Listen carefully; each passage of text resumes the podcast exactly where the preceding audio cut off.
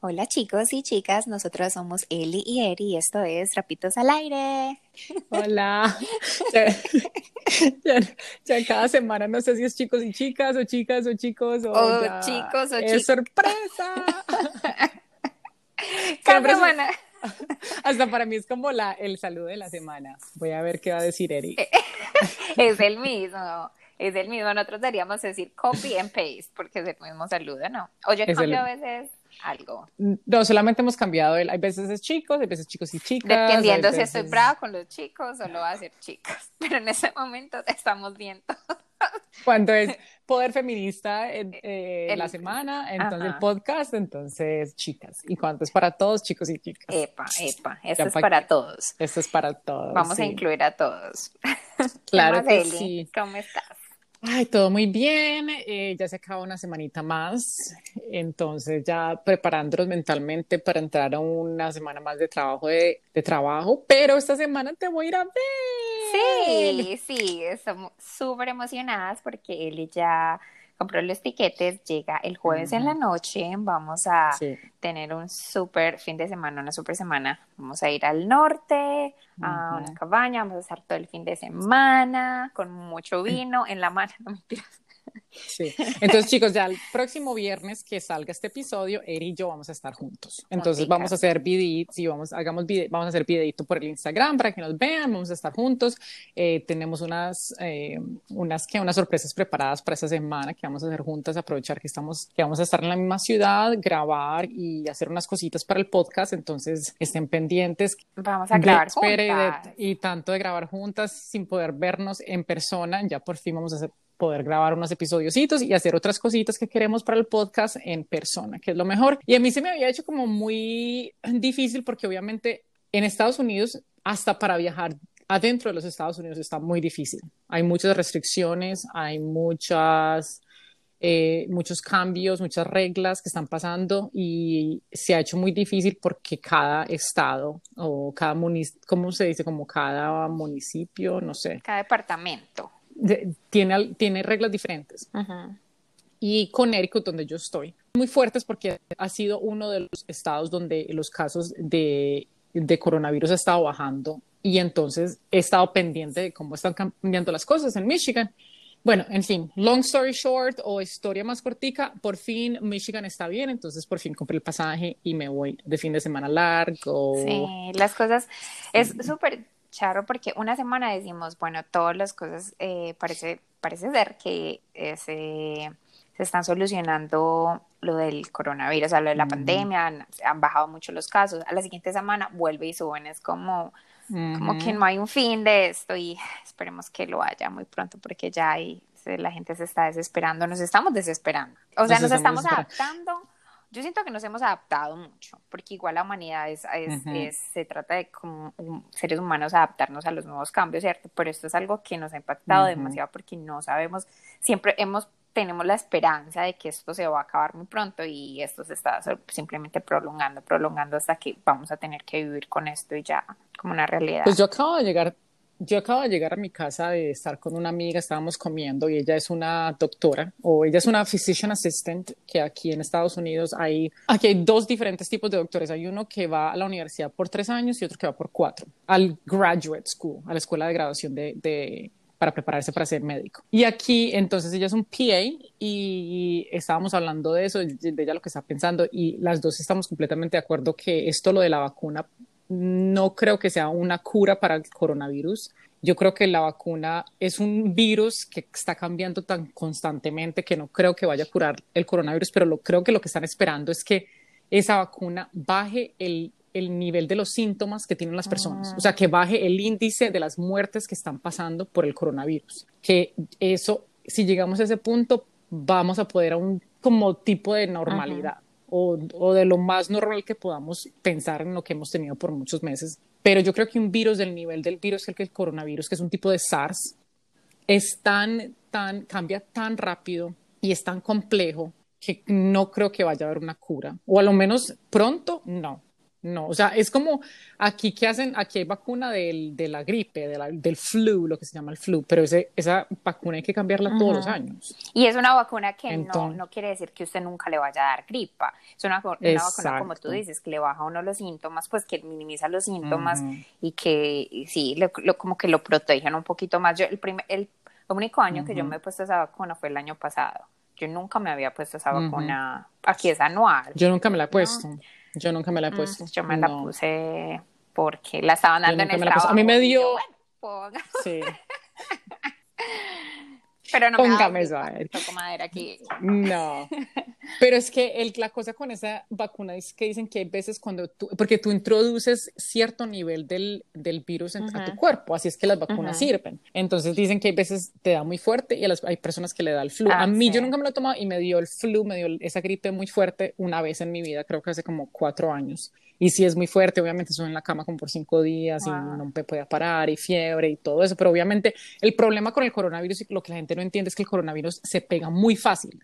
Ese es el problema. Y si tú eres eh, immunocompromised, que es como eh, tú, el, sistema inmunológico tuyo es muy bajo, tienes más índice a tener muy fuerte este, esta enfermedad. Ese es, el, ese es lo que es más complicado de este, de este tipo de, de virus. De virus que está pasando, sí. Y entonces por eso es que la gente, a veces yo creo que no entiende. Pero bueno, eh, en fin, estábamos hablando de eso y... Muy divertida la No sé ni por qué nos metimos este... yo no, bueno, pero es que honestamente, todos los temas que uno tiene con los amigos, algo va, el coronavirus va a estar mencionado en la conversación. sí, lastimosamente va a estar mencionado en la conversación, es algo inevitable.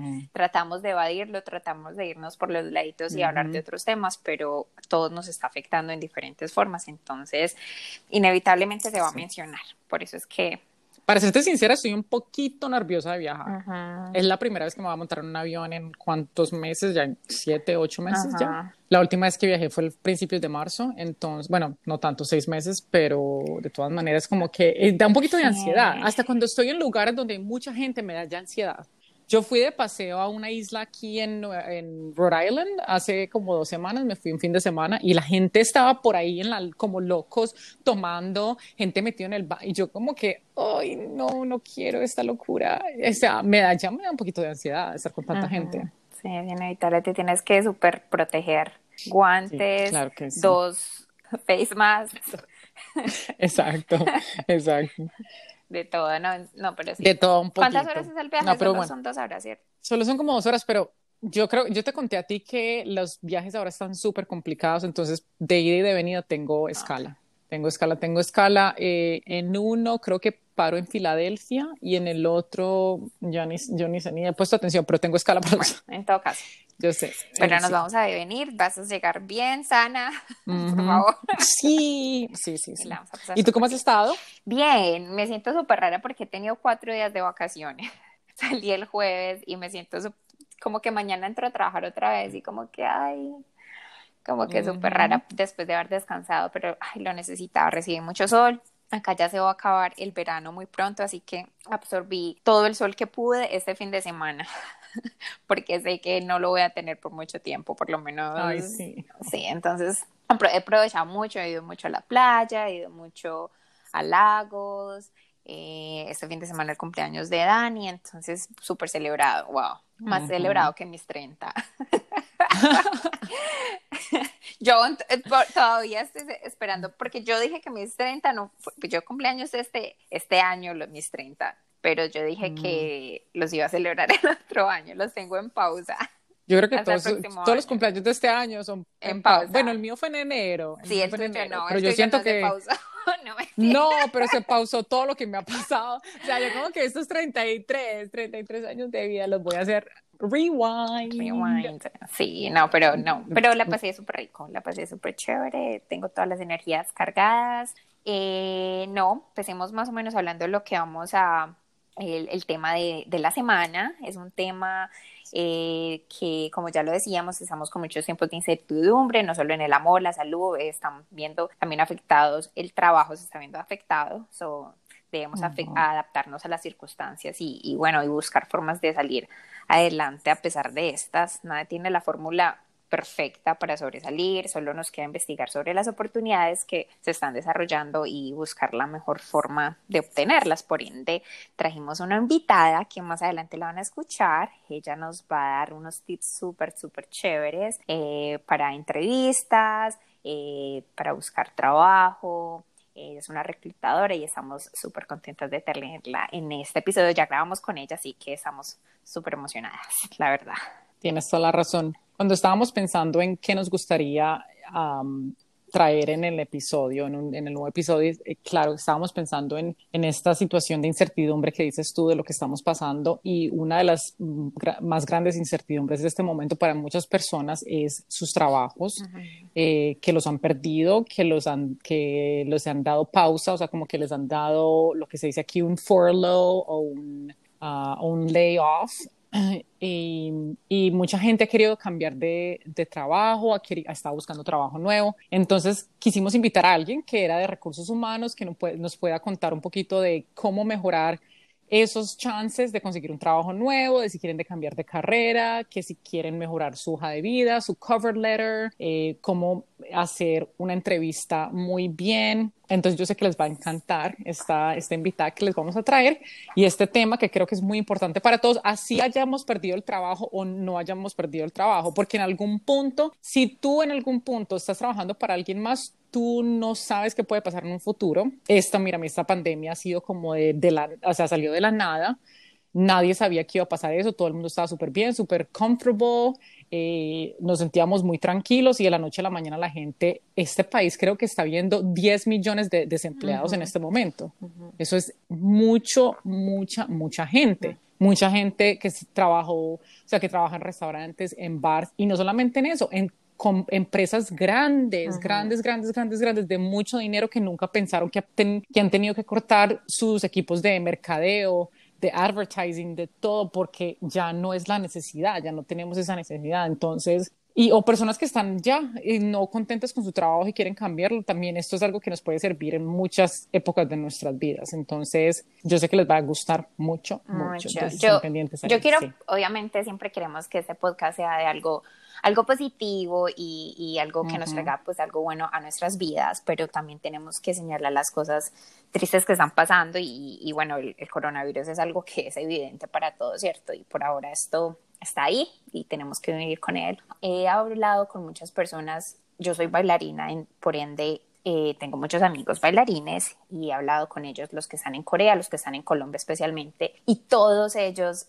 eh, me han respondido con lo mismo. Eh, está muy duro el trabajo, no tienen posibilidades porque el entretenimiento, ellos bailan, uno baila en un escenario, en festivales, en clubs, en, no sé, hace videos para artistas, en conciertos y todo eso es donde hay mucha gente. Entonces ellos no tienen trabajo y me parte el corazón. O sea, es, es un sentimiento, no sé, y yo, y yo pensaba que no me, o sea, obviamente me afecta y lo he notado porque yo llevo dos, yo creo que dos meses sin, sin bailar, a excepción del fin de semana, dos semanas pasados, que un amigo me dijo, Erika, hagamos un video en la playa, él es director, él no es tan bailarín, pero él es director y me dijo, tengo, tengo como un plan, un proyecto para firmar un, un video, solo vamos a bailar un momentico, vamos a la playa, te llevo, te pago todo y yo, ah, listo, vamos, pero no he tenido esa, esa, como esos deseos de montar coreografías, de bailar, no, no tengo esa, no sé, como motivación, como hay algo en mí que no,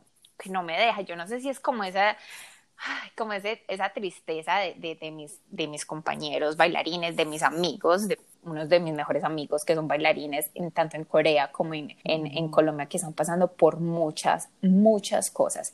Eh, yo pues te voy a leer algo, les voy a leer algo que escribí que escribí para ellos y, como para las personas que están pasando esto, en especial, de nuevo, como soy bailarina, eh, el sector que me afecta más es el entretenimiento y el de baile. Entonces, es, es cortico, no es una carta, bueno, es una carta. Muchas industrias están siendo tristemente afectadas por esta pandemia, entre ellas la industria del entretenimiento. Como bailarina, encuentro muy difícil pensar que mis colegas les están pasando mal, que somos una industria desprotegida por el gobierno e ignorada por el pueblo, porque aquel que no tiene un familiar que vive de la danza no puede entender que no bailar en un escenario es lo mismo que un profesor sin estudiantes y que no mover nuestro cuerpo es lo mismo que un atleta sin practicar su deporte. Nosotros también somos padres, hermanos e hijos, también tenemos necesidades, y aunque por naturaleza estamos acostumbrados a mitigar nuestro dolor con una danza o maquillar las tristezas para hacer a la gente feliz, hoy no podemos más con ansiedad e incertidumbre. Sé que somos fuertes y que de esta saldremos, pero quiero que todos recuerden que necesitamos de ustedes para seguir adelante, que merecemos un buen pago para nuestra arte y servicio, que sacrificamos tiempo y familia y días de descanso por pequeñas victorias, que somos extrovertidos y que mientras tú caminas en la calle, nosotros hacemos videos y dejamos huella en esta. Por último, y esto va para mis amigos de la danza, que quiero que tengas por seguro que lo que hoy nos hizo llorar, mañana será la inspiración para una nueva, una nueva pieza de arte. Ay, no, no pensé que iba a llorar. Ay, qué lindo, Eri, me encanta. Me da muy... Me encanta. Qué lindo, yo sé, yo sé que es muy fuerte porque yo sé que tú has vivido todo eso y o sea, tus amigos más cercanos están pasando por unos momentos muy difíciles y, y yo no, y yo sé que para ti tú ves lo que está pasando en Corea y en Colombia, pero no solamente son ellos, son son las personas, son artistas en todas partes del mundo, en todas partes del mundo, que, que, son los más, es correctamente lo que tú dices, son los más fáciles olvidados por las personas, porque ellos no tienen un trabajo, para las personas no es un trabajo fijo, ah, ustedes solamente lo hacen de, de, de hobby, no, no es un hobby, es un trabajo, o sea, nosotros tenemos que vivir y tenemos que comer y tenemos que hacer cosas, o sea, yo me acuerdo cuando te ofrecían a ti venir a bailar, a hacer un show y pagarte con trago, en un, y es como yo no vivo de trago, yo no vivo de comida, yo vivo de exacto, yo vivo de, eso es mi trabajo, o sea, yo te estoy ofreciendo a ti un trabajo. Cuando alguien viene aquí y te cocina a ti, tú no dices, ah, te voy a pagar con trago, tú le pagas a esa persona porque te cocine, ese es el trabajo de esa persona. Y lo mismo con un bartender, cualquier persona. Entonces, en este momento, y yo sé que son las personas que han estado más olvidadas por el gobierno, porque como no tienen algo tan fijo, no pueden pedir un employment, no pueden pedir esos beneficios que otras personas pueden pedir. Y espero que este episodio en cierto punto, así sea ahora o en un futuro, los ayude en, en, en algo, en algo, en así sea un eh, pensar en cómo pueden cambiar una, sus hojas de vida o cómo mejorar una entrevista o qué clase de trabajo buscar. Espero que esto lo puedan tomar y puedan ayudarlo porque está muy, está muy lindo tu mensaje y yo sé que sí tienes toda la razón. gracias, en lo que está pasando. Sí, no, es que es, es muy cierto. Y, y, por ejemplo, las personas que están en Corea, que son extranjeros, vos sabes cómo la vida del extranjero, los que viven de freelancer, que uno vive el día al día con los contratos que les salen. Día al día. Y tenemos muchos amigos, las dos, amigos en común que están allá todavía en eso, que son modelos, actores y bailarines. Y en Colombia, que, o sea, el bailarín totalmente dedicado de su carrera, que no lo puede hacer, que tiene que, bueno, muchos de ellos están dando clases virtuales y están tratando, pero como, como sociedad debemos apoyarlos y les debemos pagar lo que se merecen y debemos apoyar estas comunidades. Pero bueno, ya, eso simplemente lo quería compartir. Eh, tenemos una mujer a destacar que, bueno, más o menos se va como por, por ese lado, es la Toto la Mamposina. eh, la música de ella me encanta. ¿Será que si toco un pedacito de la música mientras digo la bibliografía se va a escuchar bien? la música para que, les, para que les dé... Vamos a improvisar con esto. Y mientras tanto voy a, leerles su bibliografía, que es maravillosa. Le voy a bajar un poquito el volumen. Ah, no, le bajé todo el volumen. Deme un segundo porque la música de ella me encanta. La música de ella es maravillosa, es colombiana. Bueno, creo que no me va a dar nada. Aquí, sí, ya. Ah, sí, ahí sí, ahí sí la escucho. Eso, perfecto. Ah, Entonces acá tengo la bibliografía. Eh, se ha dedicado a la representación de la música de la costa caribeña de Colombia. Como cantante, bailarina y maestra que encarna ese lugar fértil donde las culturas africanas de Colombia, las culturas indígenas, indias y españolas se mezclan para crear una tradición musical única. Toto no solo es, es su mayor intérprete, sino también una innovadora inquieta. Los ritmos que nacieron de su fusión fueron múltiples, siendo los más representativos, tal como la gaita, la cumbia, el porro, la chalupa, el sexteto y el mapalé. Pertenece a la cuarta generación de una familia dedicada a la música. Aprendió a bailar y cantar desde niña, pues su padre era percusionista y su madre cantante o bailarina. En el 64, junto a sus padres y hermanos, conformó su primer grupo. Después de estudiar en la Conservatorio de la Universidad Nacional de Colombia y de realizar varias giras internacionales, en el 82 acompañó a Gabriel García Márquez a recibir el Premio Nobel de la Literatura en Estocolmo, Suecia. Y en el 2002 fue nominado al Premio Grammy Latino en la categoría Mejor Álbum Tropical Nacional Tradicional por Gaitas y Tambores. Mis frases favoritas de ella son Hemos venido al mundo a aprender para poder entender qué significa la humanidad y la última sería Si se olvidan las raíces, se dejan de tener valores. Mm, Entonces, Esta canción me encanta. Siento que sí. Me acuerda mucho a mi, a mi niñez. Sí. Ella es bellísima. Sí, es muy linda. Es muy linda. Y me encanta porque Sí, y la música que es basada en, un, en, en la raza africana es es casi lo que hace toda nuestra música, o sea, es todo lo que casi, o sea, yo creo que la mayoría de la música viene basada en eso, en los tambores, en el o sea, en ese sabor, y lo peor es que hay tanto racismo y hay tanto contra, o sea, hay tantas, tanto dolor y tantas cosas que pasan contra la raza afroamericana y sobre todo en los países latinoamericanos que no falta la persona que dice hay que mejorar la raza, hay que esto y que aquello, pero la música es, y eso es lo que transciende como que todas las barreras y pasa todo lo que, lo que puede ser. Entonces, sí, me encanta. Gracias. Ya les vamos a poner, pues, ustedes que se saben que les, van a, les ponemos la, la, información en nuestro Instagram y en nuestra descripción para que la vean y para que escuchen la música eh, de, ¿cómo me dijiste? ¿Toto qué? Toto la Momposina. Toto la Momposina, perfecto. Eh, bueno, entonces, listo, ya estamos listos para traer a nuestra invitada. Sí presente. Ok, quédense ahí que yo se las traemos. No se muevan o muévanse con la música. Bueno, y ya estamos con nuestra invitada, Kira Rivera, quien es una puertorriqueña experta de recursos humanos con más de ocho años de experiencia, especializándose en reclutamiento de profesionales para corporaciones y conectando a expertos con empleados que facilitan su desarrollo profesional. Kira tiene experiencia creando y editando hojas de vida que generan un mensaje cohesivo y que mercadea de una manera efectiva la experiencia y valor profesional que ayuda a adquirir empleo. Bienvenida, Kira, a Trapitos al Aire. Qué bonito se escucha eso. Bienvenida. Quiero que Liana le dé la introducción porque Kira es una amiga súper cercana de Liana, tan cercana que están viviendo juntas. Sí, uh, para todos ustedes, Kira es mi roommate. Eh, ya ustedes, si nos han estado siguiendo los episodios, saben que nos mudamos hace un mes para la ciudad de New Haven, aquí en Connecticut, y Kira es mi roommate en este momento. Entonces, yo la le dije que tenía que grabar con nosotros y es, yo estoy metida en un closet en este momento y ella está en la sala.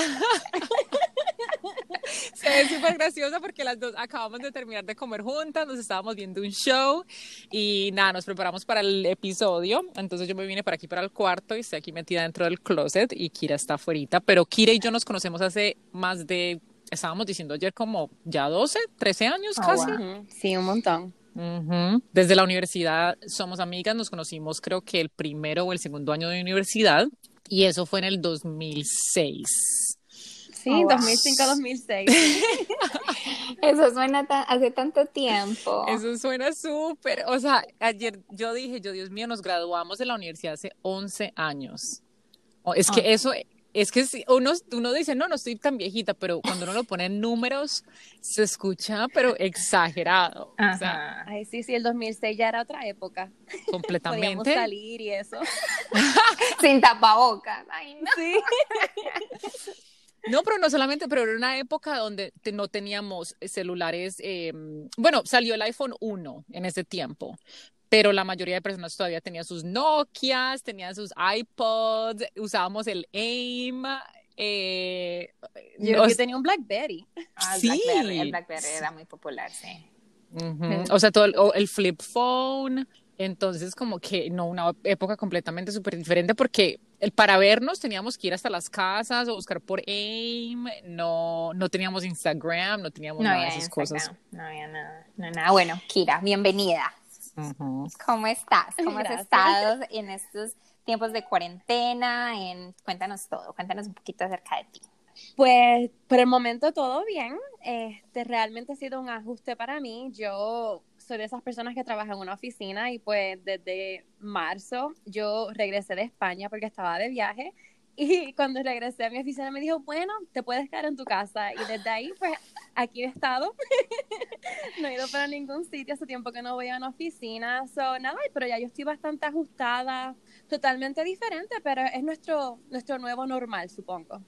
Total, total. ¿Y cómo has llegado a carrera? Cuéntanos un poquito en la parte profesional, por qué decidiste esta carrera y estar en esa parte de reclutamiento corporativo, si no estoy mal. Sí, sí, seguro. Pues yo cuando estaba en la universidad hice un bachillerato en, en empresas o business. Ajá, business. Y, Ay, yo pues, también. ¿Sí? Sí. Ah, pues, ¿y de qué tú lo hiciste? Yo lo hice de finanzas y economías, ¿y tú? De negocios internacionales. Ah, qué chévere. Y, también para los oyentes tenemos el mismo apellido Rivera. Acá yo le estaba diciendo a Eliana que somos más, parecemos más primas porque en el Zoom aparece mi nombre Erika Rivera y Kira Rivera y Eliana Cardeño. Una desconocida, no mentira. Es que Eliana quiere ser como que la metió ahí. Pero sí, les cuento que pues cuando estaba en la universidad hice mi bachillerato en, en empresas, en business y en aquel momento de la historia era el 2008, 2009 y no sé si se acuerdan, pero la economía falló. En el 2008 el housing market cayó y pues yo determiné en aquel momento que conseguir un trabajo no iba a ser muy fácil, so que determiné hacer una maestría, hice mi maestría en comunicaciones, en especial porque me encantaba los humanos, en particular como los humanos se comunican en distintos grupos, distintos grupos tienen distintas maneras de comunicarse, ¿sabes? Si tú te pones a pensar cómo tú te comunicas con tu familia versus tus amigos, versus en el trabajo, tú cambias literalmente y me parecía muy interesante. Total. Y en ese momento yo pude hacer mi maestría porque conseguí un assistantship, que esencialmente lo que significa es que la universidad me paga a mí este, con mis estudios y me da como un stipend, que sería un, dinero aparte. Y pues nada, ahí fue que realmente empecé como que mi exploración, exploración al mundo de, de, human resources o de recursos humanos. este, pues entonces ahí empecé yo a hacer un poquito de reclutamiento y empecé a hacer el reclutamiento, pero era muy diferente porque este tipo de reclutamiento era literal para las universidades. Estaban buscando niños que tenían su bachillerato y yo iba y hablaba con ellos y les contaba de mi experiencia de cómo yo llegué a la Universidad de Harvard y estaba haciendo mi maestría y les trataba de convencer, en otras palabras, que vinieran a nuestra universidad. Y realmente ahí fue que empezó mi carrera en, en, Human Resources, este, unos añitos más tarde, conseguí un trabajo en una agencia. les explico, en Human Resources, particularmente ser reclutadores, hay como dos tracks, ¿verdad? Tú puedes ser, trabajar para una agencia y puedes trabajar para una corporación. Realmente, mi experiencia, yo he trabajado para las dos. Yo empecé como agencia y me gusta mucho más trabajar en una corporación, es mucho más estable. En agencia es un trabajo como que más de venta, ¿verdad? Porque tú estás, tú tienes clientes, puede ser cualquiera, ¿verdad? Yo trabajé con travelers, yo trabajé con muchos, este, eh, trabajé con muchas empresas grandes y esencial cuando tú trabajas en una agencia, lo que haces es que estas empresas grandes necesitan contratistas para sus empresas, puede ser a largo plazo, a corto plazo o puede ser permanente y ellos te utilizan a ti y te pagan como una comisión, ¿verdad? Entonces tú lo que haces es que buscas a gente eh, hablas con ellos, los entrevistas, pero esto es el por montón, ¿verdad? Tú estás hablando con 20 personas a la semana, hablando de sus resúmenes, hablando de su experiencia y los estás tratando de conectar con estas compañías porque así es que tú haces tu dinero, eh, trabajas por comisión, o sea, estas agencias te pagan un, salario regular, pero es muy poquito, o sea que tú tienes realmente como un incentivo a, hacer las conexiones máximas, ¿verdad? Porque mientras más conexiones hagas, más profits este, vas, a, adquirir.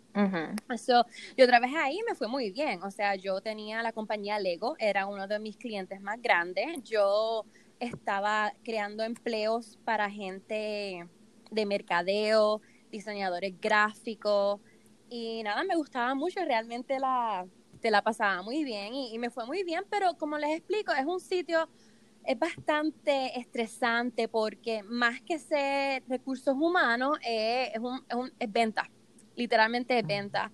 Después de ahí, pues empecé, conseguir un trabajo más corporativo y realmente es una diferencia 100%, porque aquí ya tú estás trabajando por una corporación y estás creando equipos. O sea, eh, súper brutal en el sentido de que esta compañía para la cual tú estás trabajando, tú estás creando ese equipo, ese equipo que, le da valor, que hace un producto, estás creando equipo, está... Es, es como que ser parte de algo mucho más grande, los estás ayudando en muchos distintos aspectos. Y pues nada, así, así, fue que terminé yo. Qué bueno, en la historia, eh, y nosotros te queríamos, en la introducción debe haber dicho que nosotros te queríamos traer en este momento especialmente porque desafortunadamente con la pandemia muchas personas han perdido sus trabajos, muchísimas personas, entonces muchos de ellos están en búsqueda. ¿Cierto? Y nosotros no es que nos preparemos mucho en la universidad de cómo presentar una entrevista, qué es lo que debemos usar, qué debemos, cuál es el protocolo a seguir. Eh, entonces, por eso todavía pues, queríamos, Eliana y yo pensamos en, traerte y una persona que nos hablara de eso y nos diera algunos tips y, ¿verdad, Liana? Como algo un poquito más, más, más profundo sobre este tema. Eh, nos gustaría saber cómo, cuáles son algunas de las preguntas más comunes durante una entrevista, por ejemplo, como que nos des algunos ejemplitos de esto.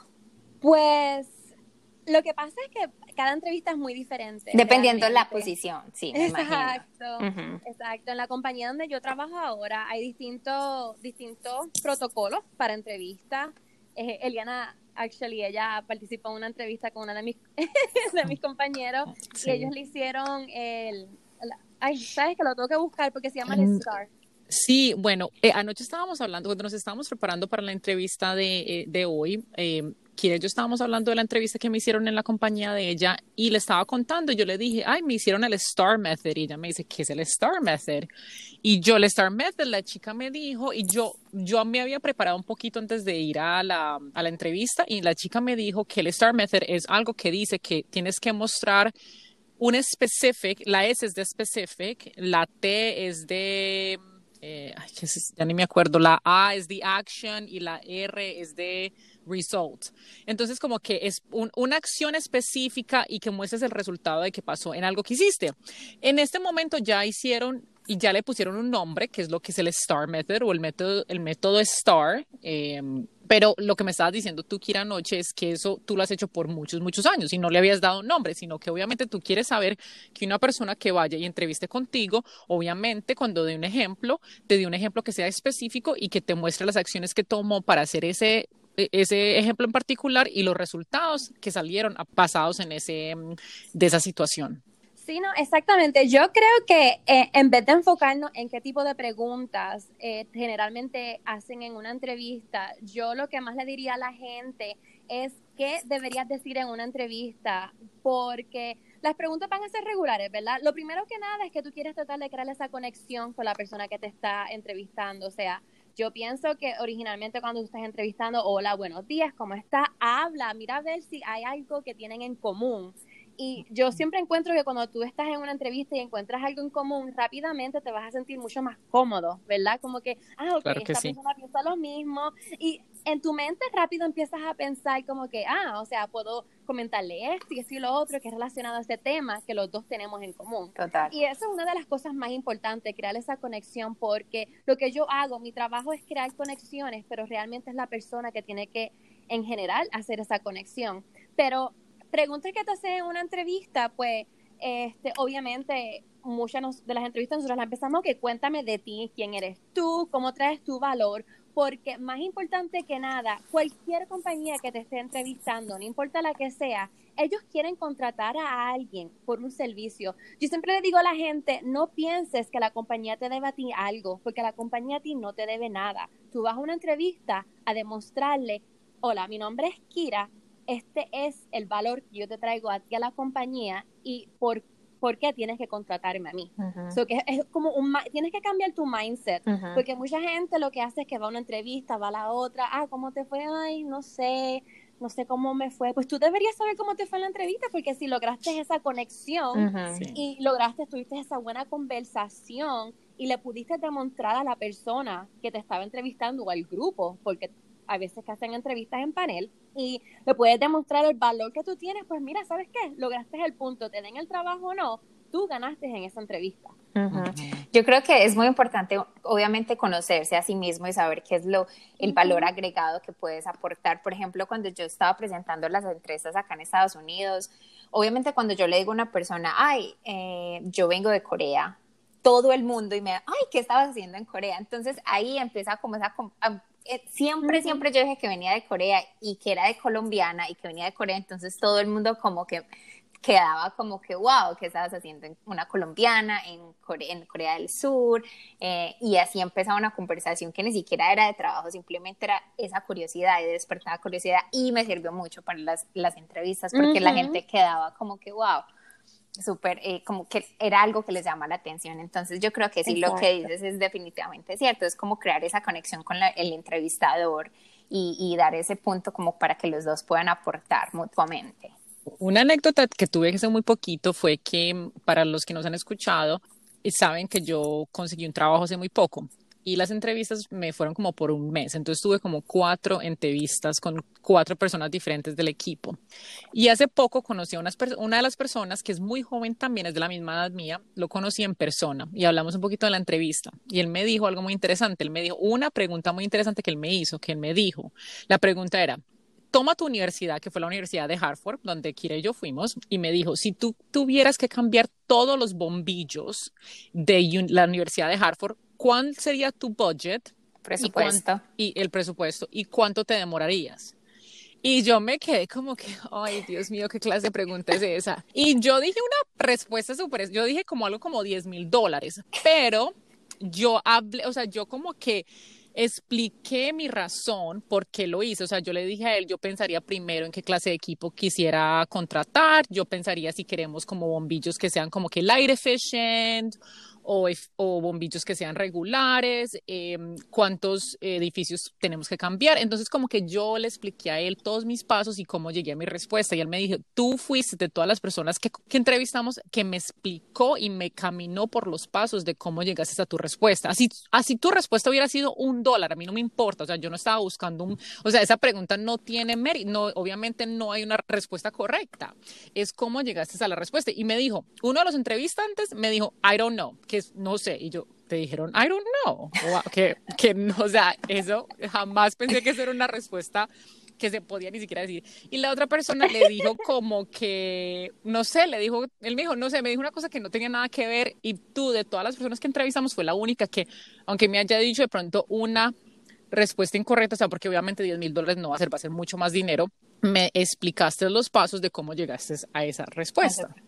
Pues yo estoy de acuerdo, porque si lo pones en un proceso, es exactamente, nosotros estamos creando una historia. Y esto es lo que yo realmente me encanta decir a la gente, porque cuando tú estás haciendo una entrevista, estás buscando un trabajo, tienes que pensar que tú eres un negocio y te estás vendiendo y la entrevista es tu marketing pitch y tu resumen es literalmente otro marketing pitch que estás haciendo. O sea, el resumen es el flyer de tu, de tu corporación. Con ese flyer lo voy a mirar eh, y ahí digo que me, me, da interés y después te conozco en persona, entonces ahí le cuentas tu historia, porque e, es, que así es la vida, todo tiene que ver con historias y cómo tú haces esa conexión eh, y cómo te, ¿sabes? You relate con otras personas realmente. Pero sí, lo que tú estabas diciendo, Aliana, es súper esencial y es como lo que le llaman el Star Interview, que aunque yo no sea experta exactamente en qué cada letra significa, realmente es el proceso, ¿verdad? Que dicen, ok, explícame tú a mí cómo le vas a traer valor a, esa, a esta nuestra compañía. Y yo lo pregunto esto cada rato. Te, dame un ejemplo. So, algo que yo diría realmente es, cuando vayas a una entrevista, por favor, prepara como tres a cuatro ejemplos profesionales que tengas y tenlos como que en tu mente para cuando te hagan una pregunta, ok, dime un ejemplo de una ocasión donde esto y esto y esto te haya pasado, ¿verdad? Ellos lo que están haciendo es un prompt, ¿verdad? Esa pregunta es para ver tu proceso de cómo tú estás pensando, ok, esta es la situación, explícame la situación, paso uno, explica la situación, paso dos, explica por qué había un problema en esa situación, paso tres, explícame cómo analizaste la situación, Paso cuatro, explícame cómo resolviste el problema, que es lo más importante de todo. O sea, ahí tienes los cuatro pasos. Exactamente. O sea, identifica, procesa y dime cómo resolviste el problema. Y eso es lo que queremos saber en todas las entrevistas. queremos a alguien y dilo con energía, o sea, mientras más energía, eh, a mí siempre me dicen, tú tienes tanta energía, y yo, pues sí, porque es que con esta pasión es que voy a llegar a resolver los problemas. Y, y, y, eso es algo que también tienes que practicar, porque yo cuando era chiquita, te juro que yo no ni le miraba los ojos a la gente, porque me daba pacho, era bien pachosa, bien introvertida y Eliana no me va a creer porque Eliana no conoció a la Kira introvertida, Eliana conoció a la Kira extrovertida y es algo que tienes que practicar, o sea, empieza a mirarle los ojos a la gente, esté seguro de ti misma. Yo siempre digo que piensa, hazte como que mantras y di I am worthy, ¿sabes? Yo, yo tengo valor, yo traigo valor y recuérdalo y eso, traerlo a tu entrevista, es mucho más fácil decirlo que hacerlo, ¿verdad? Porque yo he hecho entrevistas donde estoy súper nerviosa. Es gracioso porque yo hago entrevistas todo el día y el momento que me tocan entrevistarme a mí, o sea, wow.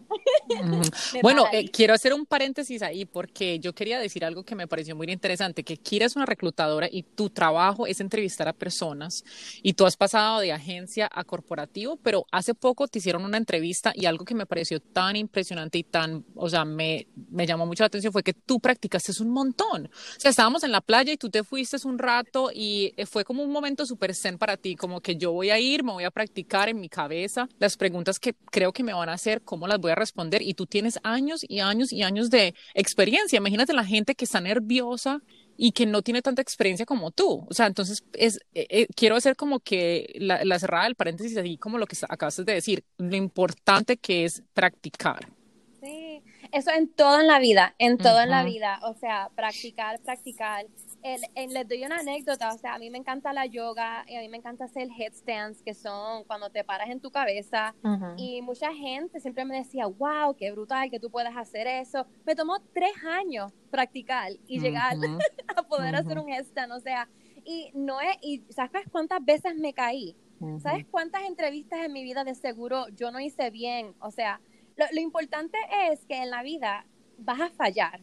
Lo importante no es fallar, sino seguir practicando hasta que te hagas un experto en lo que hace. Y en las entrevistas es así. O sea, yo practiqué, Eliana, te cuento, porque como estaba diciendo que hay distintos tipos de entrevistas, a mí me hicieron en, en mi compañía, hacemos una que es de líderes. Y yo quería practicar, obviamente, pero cuando abrí la... Es, bien gracioso porque yo hago estas entrevistas todo el tiempo, pero cuando abrí la página de Excel donde están las, preguntas puestas son sobre 150 preguntas oh, wow. que un manager puede escoger. Por eso cuando ahorita me preguntaste al principio, ¿qué preguntas podrían usar son 150.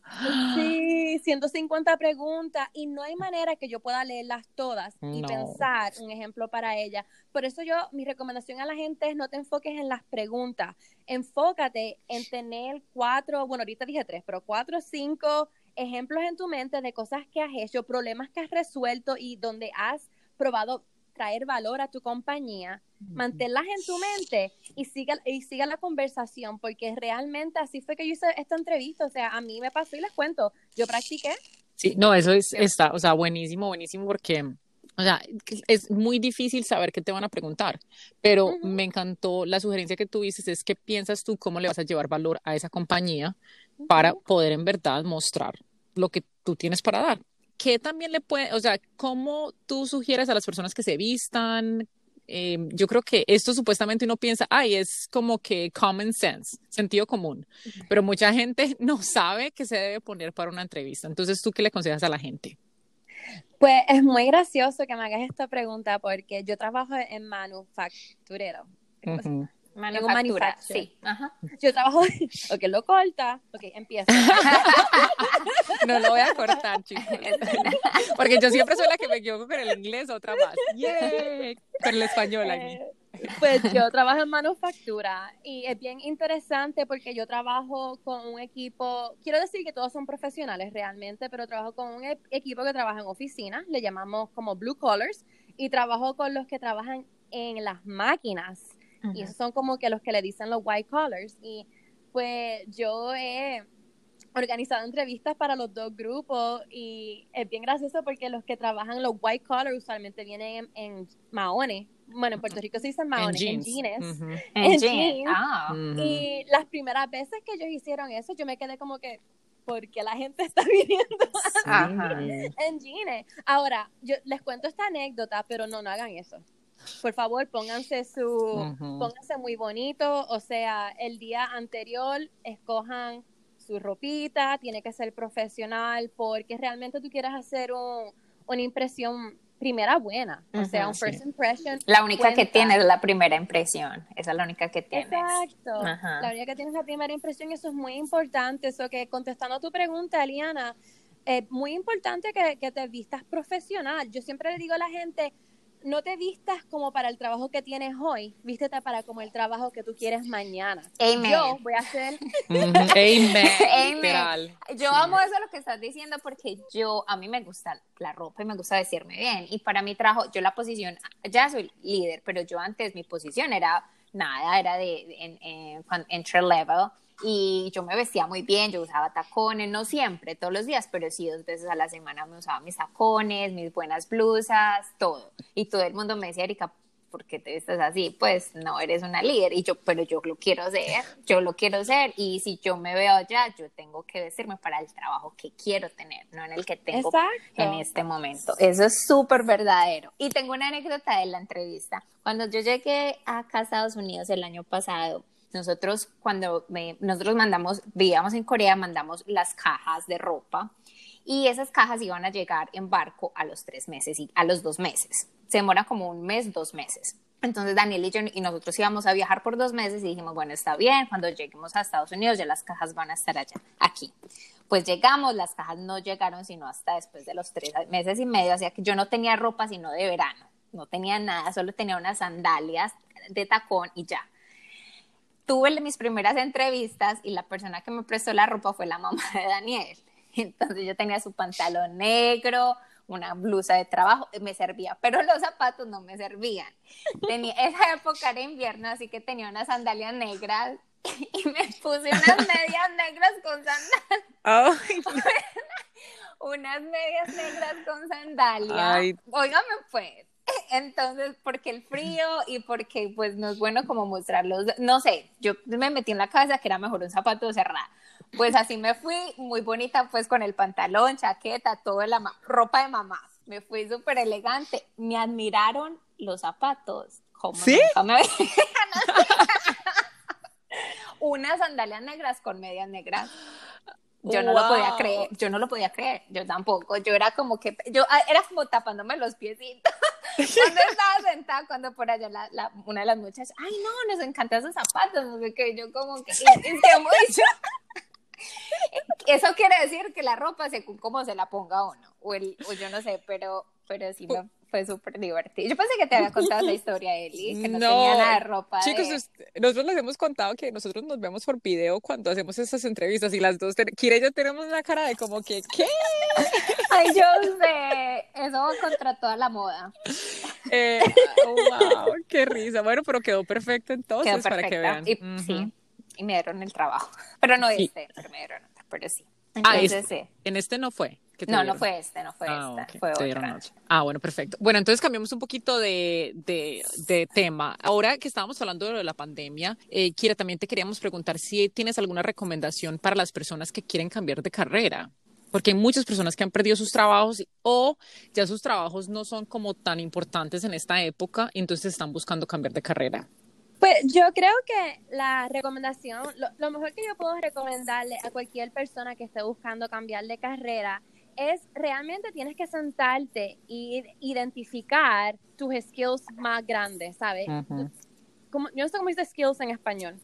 Habilidades. Gracias. Tienes que buscar tus habilidades, tienes que sentarte y pensar, ok, este, yo soy buena trabajando con Outlook, soy buena trabajando con PowerPoint. Tienes que sentarte y pensar realmente que, cuáles son como tus habilidades core, ¿sabes? que, que, eres súper buena y, o bueno, y cómo puedes coger esas habilidades y transferirlas a otros trabajos, ¿verdad? Porque, por ejemplo, le doy un ejemplo mío. Yo soy reclutadora profesional, pero yo opero como una, una manejadora de programas, ¿verdad? Porque todo, yo manejo cada grupo que tengo como si fuera un programa diferente. Yo no puedo decir que tengo experiencia manejando programas en sí, porque nunca lo he hecho, pero los skills que yo uso, la manera que yo utilizo el Excel, la tecnología, la manera que yo organizo mi día, es la misma manera que un, un program manager maneja su día también. Por lo cual, en algún punto en mi compañía, si yo determino que quiero ser un program manager, yo lo que tengo que coger son esas habilidades que tengo, que son transferibles, y ponerlas en mi resumen y mercadearme como un program manager. Y eso es lo más importante de todo, porque yo veo resúmenes todo el día, todo el tiempo, y me da mucha pena a veces, porque yo a veces veo gente que yo digo, mano, mira, esta persona tiene un montón de experiencia chévere, pero esta persona no leyó el, el, el posting de trabajo que yo puse. porque no, eh, y es casi, y, y, esa persona realmente va a tener muchos problemas consiguiendo trabajo, déjame decirte, porque la gente a veces piensa que es cantidad, no, no quality. realmente yo, por ejemplo, a mi hermano recientemente estaba buscando un trabajo, yo le dije, yo le dije a él, mira, tienes que sentarte y determinar cuáles son, qué, qué es lo que tú quieres hacer. Ahora, vamos a poner eso primero. Un número uno, ¿qué es lo que tú quieres hacer? Número dos, tienes la experiencia para mm. poder conseguir un trabajo de esa manera. Y si no tienes esa experiencia, ¿qué puedes hacer para conseguir esa experiencia? Y en ese caso sería coger un training, un certificado, o piensa, si no tienes esa experiencia exacta, ¿qué habilidades transferibles tienes para ese trabajo? Entonces, yo digo, la gente, yo a veces le digo a mi hermano como que no, no trabajes duro, o sea, lee lo, el job posting, lee lo que la compañía está poniendo, búscate esos keywords, porque cuando la compañía, yo, escribo job postings y yo pongo bien específicamente lo que yo quiero y lo escribo varias veces, o sea, no una vez. Recientemente estoy buscando a alguien con experiencia de earn value. ¿Sabes cuántas veces está puesta esa palabra en el job description? Earn value. ¿Sabes cuánta gente ha aplicado a ese trabajo? 150. ¿Sabes cuánta gente yo le envié al, al manager hoy en, el, en, el, en la llamada que tuvimos? Dos personas. Dos personas tenían earn eh, value. En la hoja de vida. Es que yo creo que la gente está, bueno, no solo por desesperación, simplemente están mandando hojas de vida, la misma hoja de vida, todo el mundo.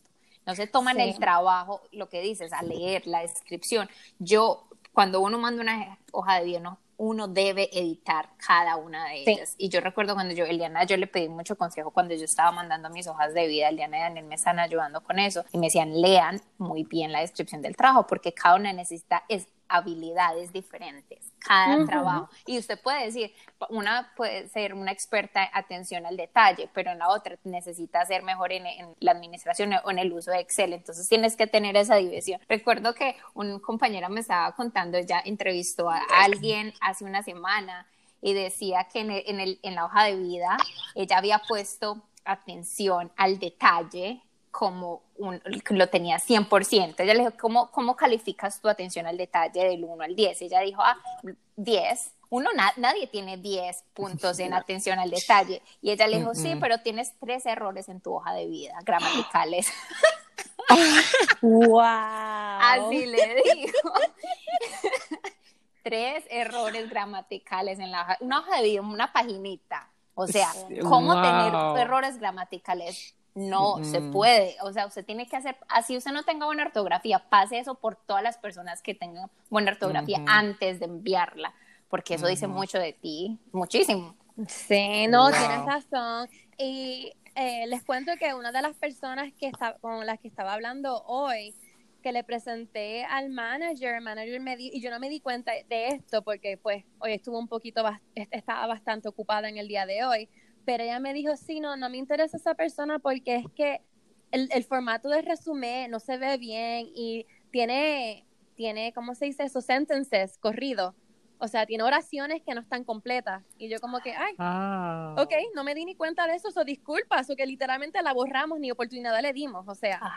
wow. Qué interesante. cualquier cosa se pueden pegar, sí, pues cualquier cosa. Sí, porque esa fue la primera impresión que le dio al manager, ¿verdad? Oraciones incompletas. Sí, no, y eso es muy interesante, me, muestra mucho lo que estábamos diciendo aquí, lo importante, la, importancia que es en verdad la calidad de lo que estás haciendo y de tu hoja de vida. Eh, comparado a la, a la cantidad de, de, hojas de vida que están mandando ahí como al, no sé, al, al ether, como se dice en inglés, como a la nada, porque después que los, los leen y estás perdiendo tu tiempo, estás perdiendo tu, tu paciencia y al final nunca vas a llegar a nada, no, no te van a llamar a ninguna entrevista. Sí, eso te crea frustración también, o sea, y, y, autoestima te baja porque nadie, nadie me quiere, nadie quiere, pero es que realmente el problema no, el problema es tan simple que lee, lee el trabajo para que estás aplicando. Y otra cosa que yo le digo a la gente, o sea, cuando aplicas a través de Indeed, ten mucho cuidado, mucho cuidado, porque recuerda que distintas compañías usan distintos programas. La gente que me aplica a mí personalmente a través de Indeed, cuando yo abro su resumen, no hay nada, aparece blanco.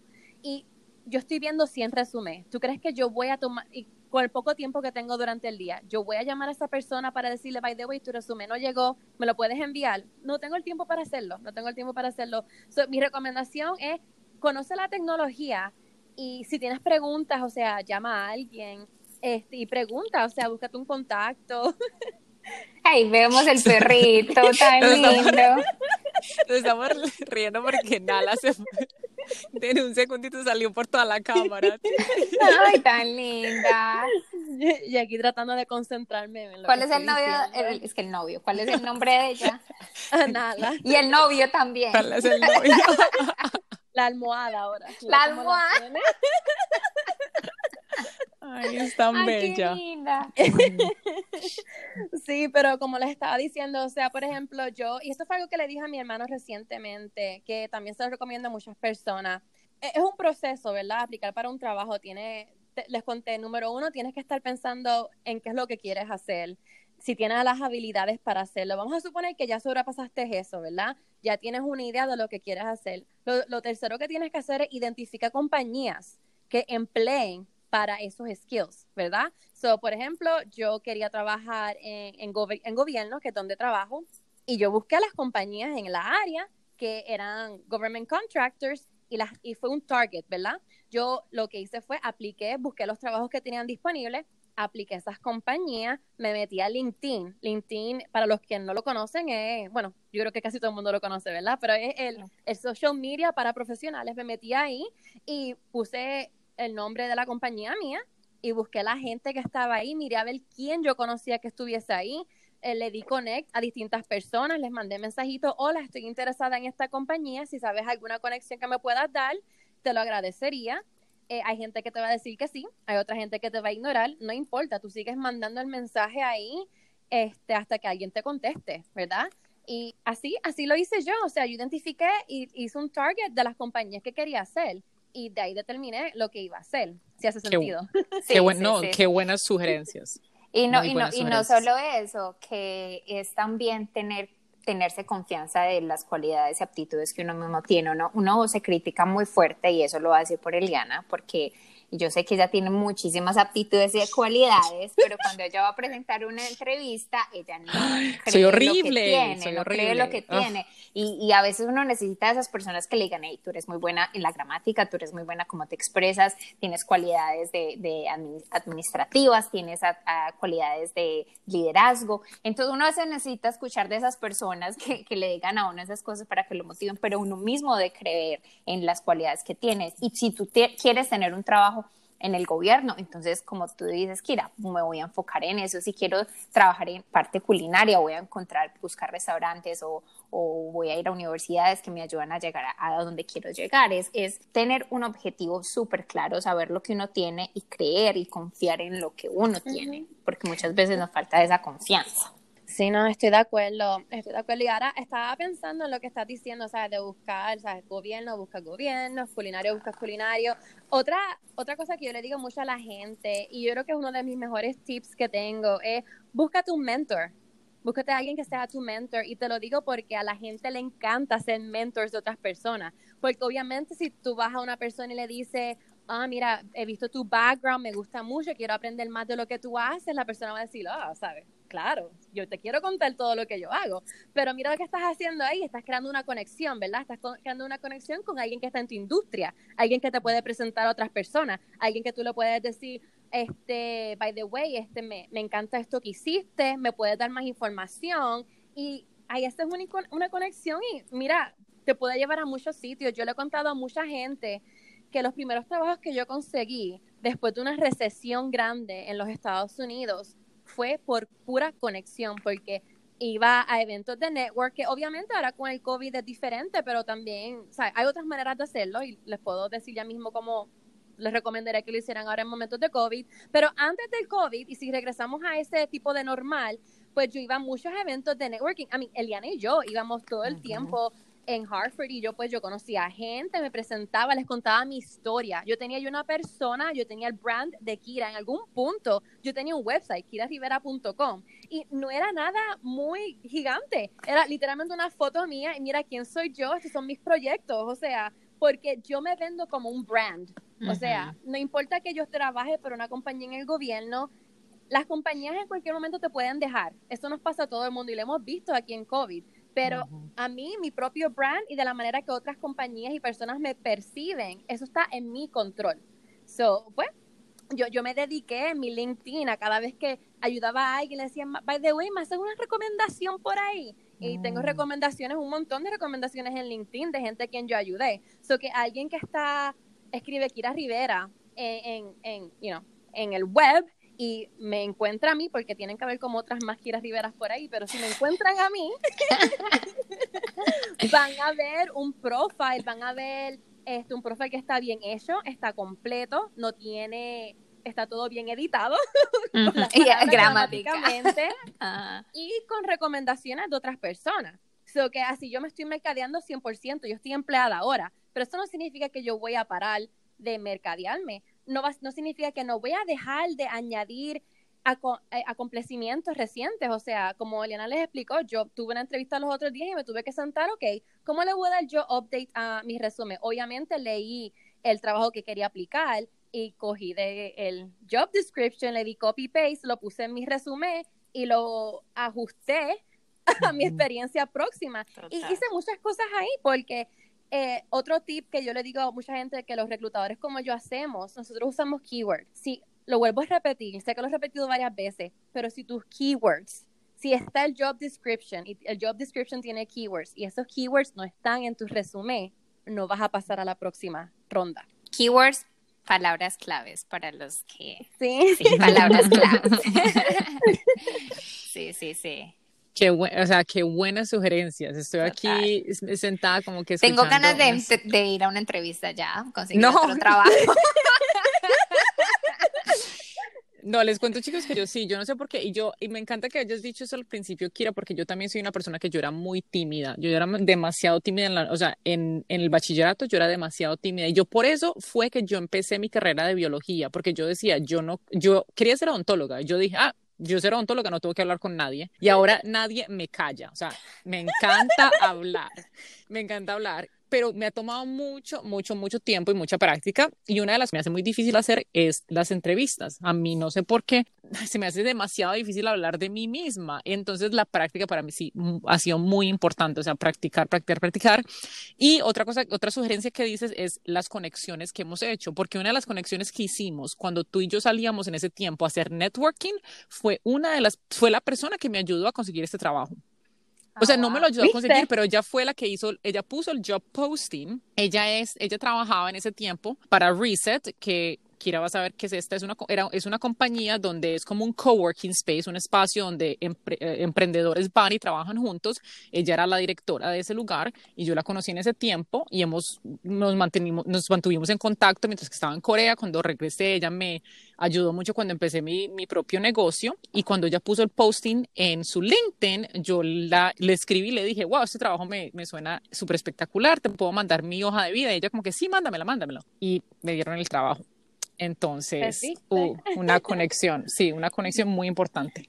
Y, también me gusta mucho, por ejemplo, yo cuando conseguí trabajo, honestamente, yo dejé de publicar cosas en LinkedIn y me parece que que el consejo que das, Kira, es muy apropiado. O sea, si uno ya tenga un trabajo y esté ocupado, pues ya esté, sí, trabajando por una empresa, uno todavía tiene que venderse como, digámoslo así, entre comillas, producto y seguir actualizando las cosas y buscar gente que lo recomiende y buscar gente que, que sé, porque uno no sabe, es, no es tu compañía, entonces uno no sabe cuándo el trabajo se va a acabar y, y este proceso de seguirse vendiendo es algo continuo y no debe parar. Así que cuando acabemos, de pronto ese fin de semana, voy a actualizar mi LinkedIn, que está súper desactualizado.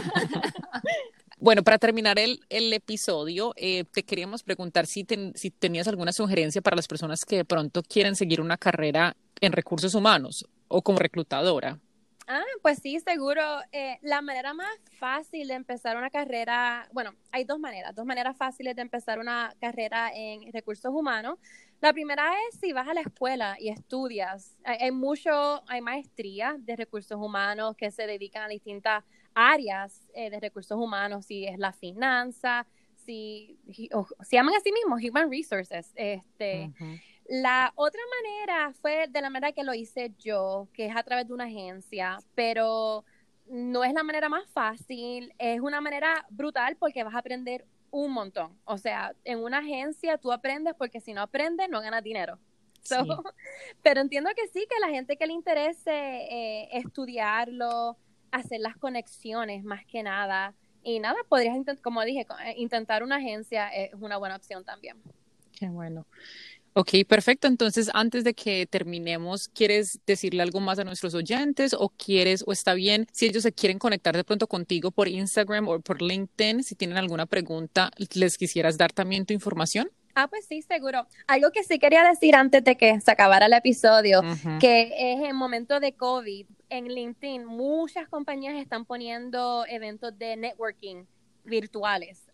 Mm. Eh, ahora no se pueden hacer en persona, pero definitivamente chequeen eso y, eh, y, ten paciencia porque yo lo yo he trabajado esos eventos virtuales de este lado de reclutador y a veces tengo 100 personas hablándome. Eso que ten paciencia con nosotros porque muchas personas nos están hablando porque obviamente quieren trabajo, pero ten tu resumen preparado y siempre, siempre pregúntanos de manera de contactarnos, ¿verdad? Porque si me mandas un mensajito por el chat virtual y no me preguntaste cómo contactarme, no, no creo que vayas a conseguirme realmente. Pero si tú me preguntas, yo te voy a decir, si este es mi email, mándame tu resumen a ese email. Y, pero igual, más que nada, paciencia, porque son mucha gente. ¿Y cómo pueden ir a estos, a estos networkings que son virtuales? ¿Cómo pueden participar? Pues es como había dicho originalmente eh, eh, ahorita que tienes que target las compañías que te interesan. Síguelas en LinkedIn. Y a través de LinkedIn, mientras te conectes con esta gente que trabaja en estas compañías, lo vas a ver. Lo vas a empezar a ver mucho más, pero tienes que hacer un poquito de trabajo, ¿verdad? No, no la vas a encontrar así de nada, pero conectándote con gente y buscándolas en Google. Tú puedes buscar este Virtual Networking Events, literalmente en Google, y él te enseña para, que encuentre y, funciona. Qué bien. Perfecto. Super. Y si alguien se quiere conectar contigo, eh, les querías de pronto les quieres dar la información de tu LinkedIn o de tu Instagram, no sé cuál prefieres.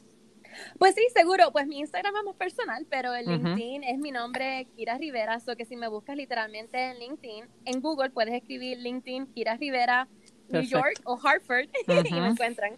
Ay, súper, súper. Igual lo vamos a dejar acá en nuestra descripción. Perfecto. Eh, Kira, muchas, muchas gracias por estar aquí con nosotros y por darnos un pedacito de tu noche eh, para, para esta entrevista. mira que no estaba tan difícil como pensabas. No, no, estuvo divertido. Sí. sí, muchas gracias por aportarnos todo ese conocimiento porque realmente sí estamos pasando por una época en estos momentos difíciles y sé que muchas personas están de nuevo en esa búsqueda búsqueda de trabajo y sé que eso les va a ayudar muchísimo. muchas gracias por aportarnos ese conocimiento que de, de verdad, súper valioso, muy valioso. Sí, seguro. Claro. Bueno, chicos, antes de irnos, ya saben que nos pueden encontrar por nuestra página de Instagram, que es arroba trapitos al aire podcast. Nos pueden escribir un mensajito si quieren también por nuestro email, que es hola arroba com Y si nos quieren conectar por LinkedIn también, eh, yo estoy ahí, Eliana Cardeño, Kira, eh, Kira Rivera y Eric, ¿tú estás como Erika Rivera? Erika Rivera Jaramillo, sí, todo completo. Como buena paisa colombiana, con los dos apellidos. Exacto. No hemos dado nuestros links antes, pero también nos pueden encontrar por ahí. Ah, aparte de eso, escúchenos por favor y déjenos su rating por Apple Podcasts, por Spotify, por Anchor en nuestra página, que es Trapitos al Aire. Sí, recuerden siempre, siempre sacar los trapitos al aire. Chao, chao chicos. Chao, Kira. chao.